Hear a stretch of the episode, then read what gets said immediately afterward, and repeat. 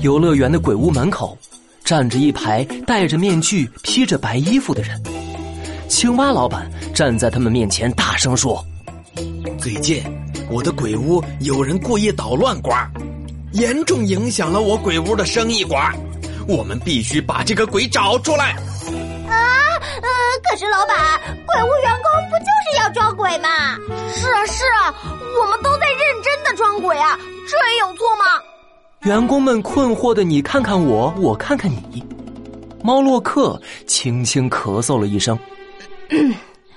青蛙老板的意思是，有人在刻意装成会漂浮的绿色鬼，惊吓游客，而且，这个人就在你们之中。猫洛克压低了自己的魔术帽，把手上的扑克牌扔到了空中。漫天的扑克牌中，一张牌稳稳的夹在他的食指和中指间。猫洛克把牌翻了过来，上面画着一圈黑色纸板的图案。啊，是我们找到的黑色纸板。陆宝，要成为真正的侦探，要有强大的记忆力。你还记得我们看到的鬼影是什么样的吗？哎，我记得路。他全身发绿光，还有呢？还有，他没有脚，飘在空中，完全正确。陆宝，你离真正的侦探又近了一步。其实，鬼屋里本来不该有这样可怕的鬼影，这个可怕的鬼影是有人故意假扮的。猫洛克锐利的眼神盯着在场的每一个人，他压低了嗓门：“现在，就让魔术来揭开真相。”魔术侦探猫洛克，游乐园鬼屋事件三。猫洛克摘下魔术帽放到了地上，然后扬了扬火红色的披风，披风盖住了魔术帽。猫洛克掀开了披风，唰，魔术帽里出现了，哇，一整袋脆脆海苔片啊！我要吃，我要吃。呃，变错东西了。不过没关系，黑色的海苔片也可以用。猫洛克把黑色的海苔片绕着仓鼠卢宝的小脚丫缠了一圈。卢宝，你走到鬼屋里去看看。好的，路。仓鼠卢宝哒哒哒的跑到了黑洞洞的鬼屋里。猫洛克一指仓鼠卢宝的双脚，大家看，因为海苔片是黑色的，鬼屋里也是黑色的，被海苔片盖住脚的卢宝看起来就好像飘起来一样。我们找到的黑纸板也是一样，只要把黑纸板在脚上绕一圈，就遮住了双脚。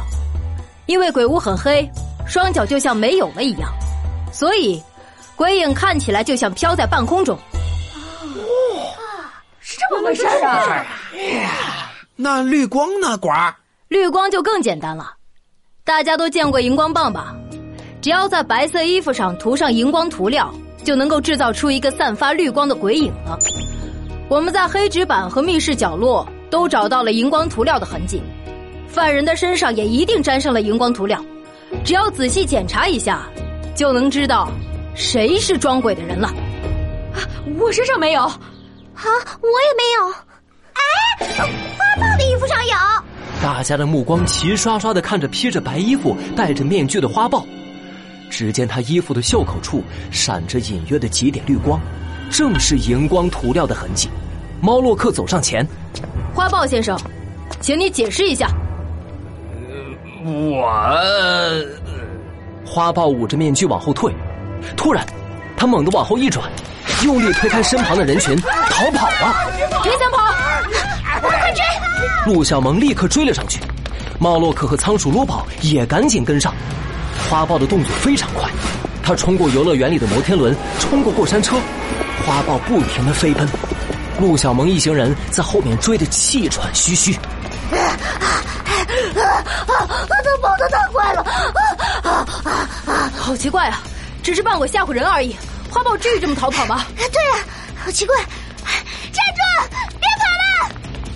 只见花豹一个冲刺，进入了一条小巷子，但这条巷子根本没有出口，前面只有游乐园高高的围墙。陆小萌和猫洛克、仓鼠撸宝也气喘吁吁的追了过来。花豹停下了脚步，转头静静的看向他们。面具下，花豹露出了凶恶的眼神。就在这时，风吹起花豹的白衣服，露出了黑色的皮毛。陆小萌的脑中宛如一道惊雷响起。不对，他不是花豹，大家都听好了，我们已经发布了通缉令，而且全城搜捕，还是没有找到这个逃犯黑豹。糟了，他是逃犯黑豹，大家小心！啊你们的眼神还挺尖呐！本大爷为了把抢来的黄金暂时藏在这鬼屋里。假扮鬼屋的工作人员，还故意装鬼，把游客都成功吓跑了。本来能好好的骗过追捕，没想到会碰上你们，害本大爷的行踪全暴露了。你们太可恶了！黑豹朝他们冲了过来，眼看黑豹离他们越来越近，陆小萌害怕的直发抖，但他还是护住了仓鼠卢宝。黑豹尖利的爪子眼看就要刺到陆小萌了。黑豹，不许伤害我的朋友们！魔术让危机解除。猫洛克将魔术手杖扔到了空中，魔术手杖一个变两个，两个变四个，四个变六个，十几个魔术手杖准准的敲在了黑豹的脑袋上，黑豹被敲得满头是包，晕在了地上。我，呃，我的头。呃，好晕，呃，好多，呃，星星啊！猫洛克、陆小萌和仓鼠卢宝一起上，把满头包的黑豹抓住了。魔术的手法千变万化，犯罪的方式令人眼花。我，魔术侦探猫洛克，会识破所有犯罪的障眼法。去警察局反思你的错误吧。所以，所以这一次我们就是这样抓住逃犯黑豹的。老爸，下次能让我调查一个大案子了吧？警察局里，陆小萌摇着尾巴，开心的看着陆警官。可陆警官还没开口呢，一群穿着警察制服的鹿先冲进了警察局。哎呀，小萌碰见逃犯了，你怎么能让小萌去抓逃犯呢？小萌还在实习，多危险啊！就是就是，要是小萌受伤了怎么办呢？哦，原来是陆小萌的叔叔、阿姨、伯伯、婶婶都来了。啊，三叔，我没事。二婶，我不怕的。反正我们全家都是警察，以后碰见案子就喊我们。对，千万别喊小萌了。啊，哈。